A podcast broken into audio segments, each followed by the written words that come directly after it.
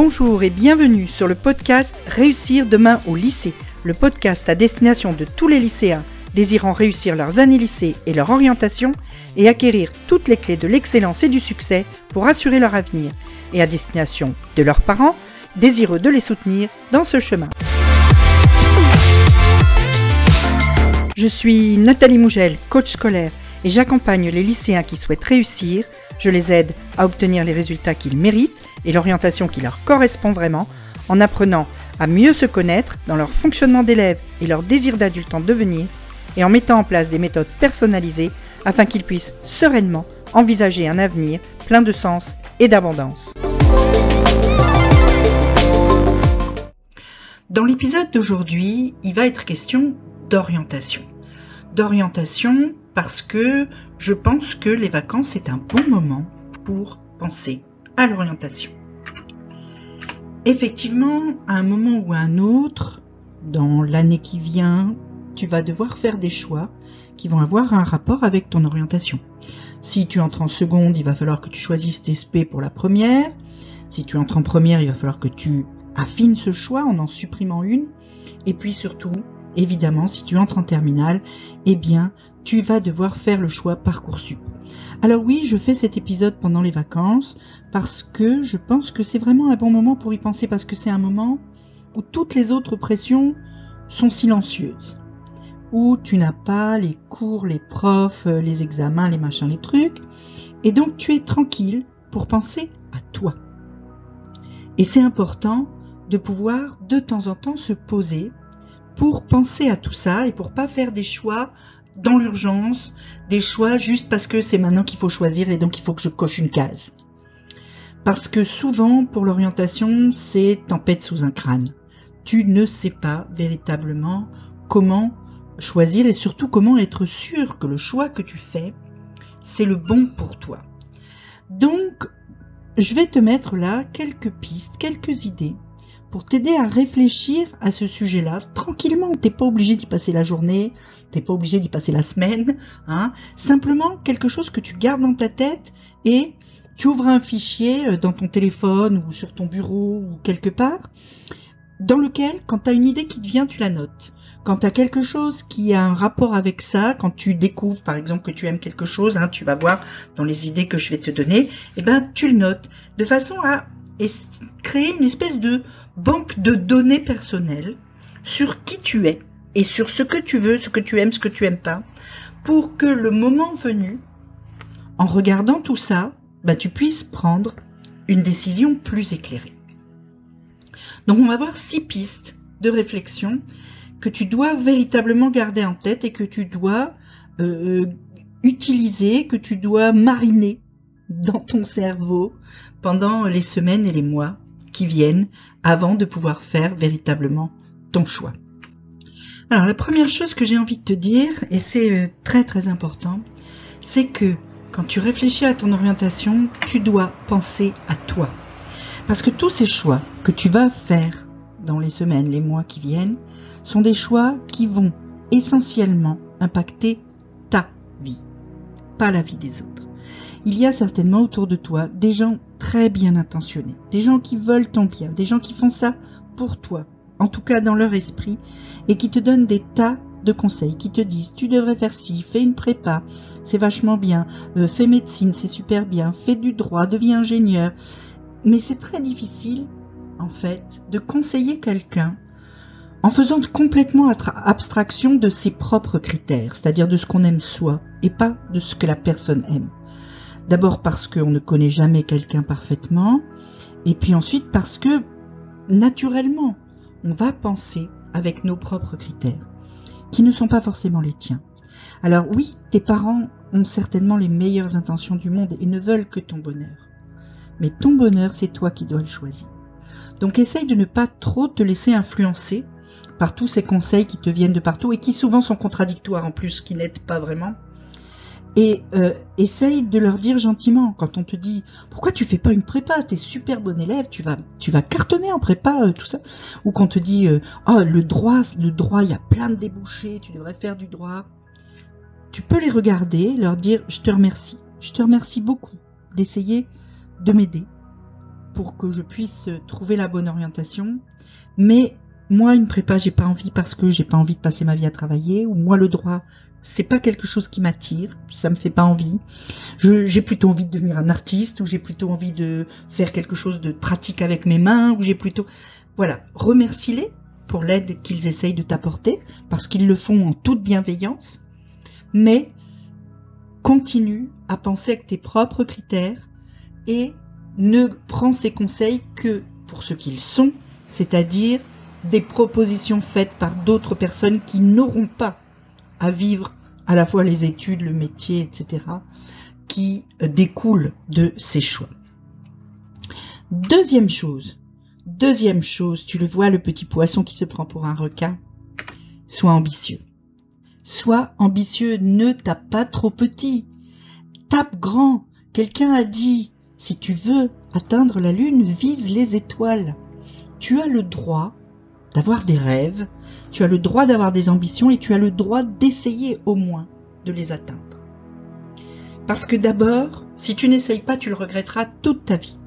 Et si tu euh, fais petit bras, eh ben après, quand tu vas être adulte, toute ta vie, tu te diras ouais, j'aurais dû en fait essayer parce que c'est ça qui m'aurait vraiment plu. Et là, finalement, je sais pas si je ne fais pas cette chose-là parce que juste j'ai pas eu les coronesses d'y aller ou parce que j'en étais vraiment pas capable pour de vrai. Donc vas-y, tente. De toute façon, mon expérience de prof m'a prouvé que quand on veut vraiment quelque chose, la motivation et le travail ont beaucoup plus d'impact sur ta réussite qu'un éventuel talent.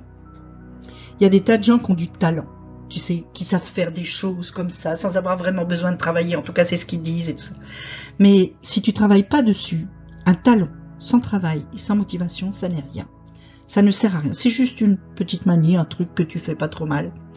Mais c'est pas un truc que tu réussis. Donc, sois ambitieux, tu ne le regretteras pas. Et même si tu échoues, et alors? Au moins t'as essayé, et peut-être que, comme l'histoire de la Lune et des étoiles, peut-être que t'arrives pas jusqu'aux étoiles, mais que tu fais quand même un truc vachement bien, et vachement mieux que si t'as joué petit bras dès le départ.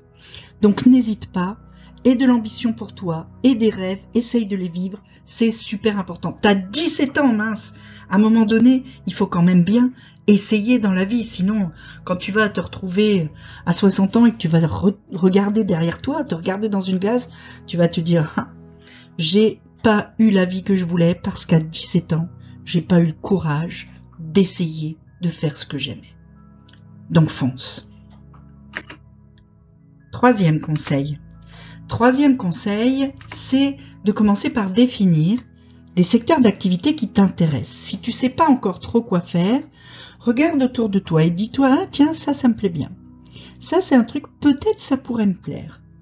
Et, fais une espèce de liste dans ce fichier que je t'ai dit de faire en début d'épisode.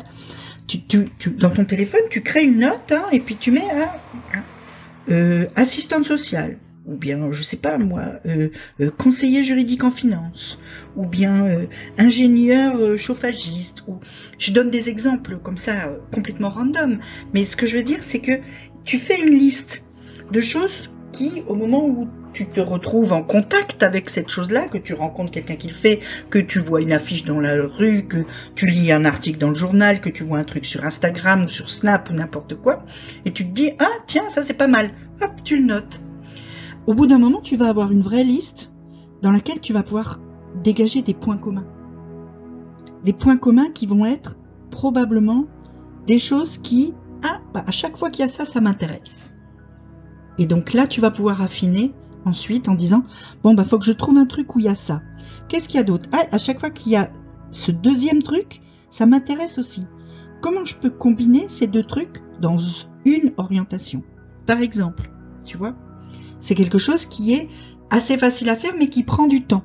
De toute façon, je pense qu'il faut que tu te mettes en tête que faire ton choix d'orientation, c'est un chemin de réflexion que tu dois faire petit à petit.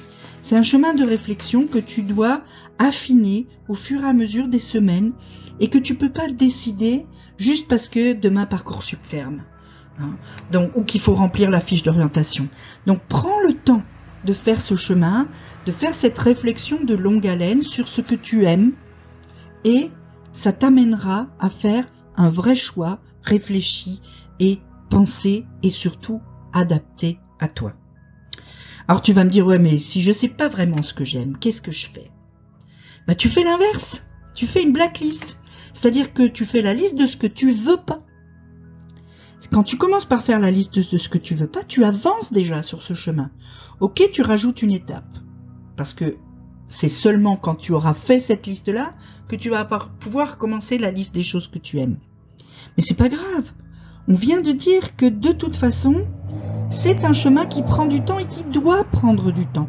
C'est un chemin que tu ne dois pas courir comme un sprint, mais comme un marathon.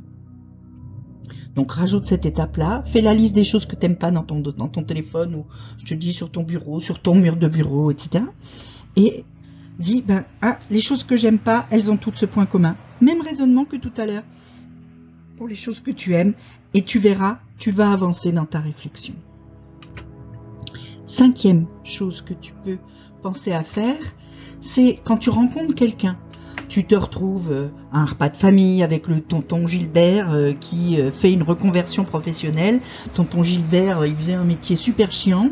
Et puis là, il est en train de se former. Et le truc qu'il va faire, c'est, tu trouves ça génial eh ben va parler à tonton Gilbert. Demande-lui comment il a fait. Demande-lui quel est son quotidien, quelles études il a fait, euh, comment ça se passe pour lui. Ou tu rencontres quelqu'un qui est avocat et tu dis ah, avocat, j'ai souvent pensé à faire ça. Et puis il se trouve que euh, à une soirée ou euh, n'importe à n'importe quelle occasion, on s'en fout. La vie donne plein plein d'occasions. Tu rencontres un mec, il, il te dit qu'il est avocat.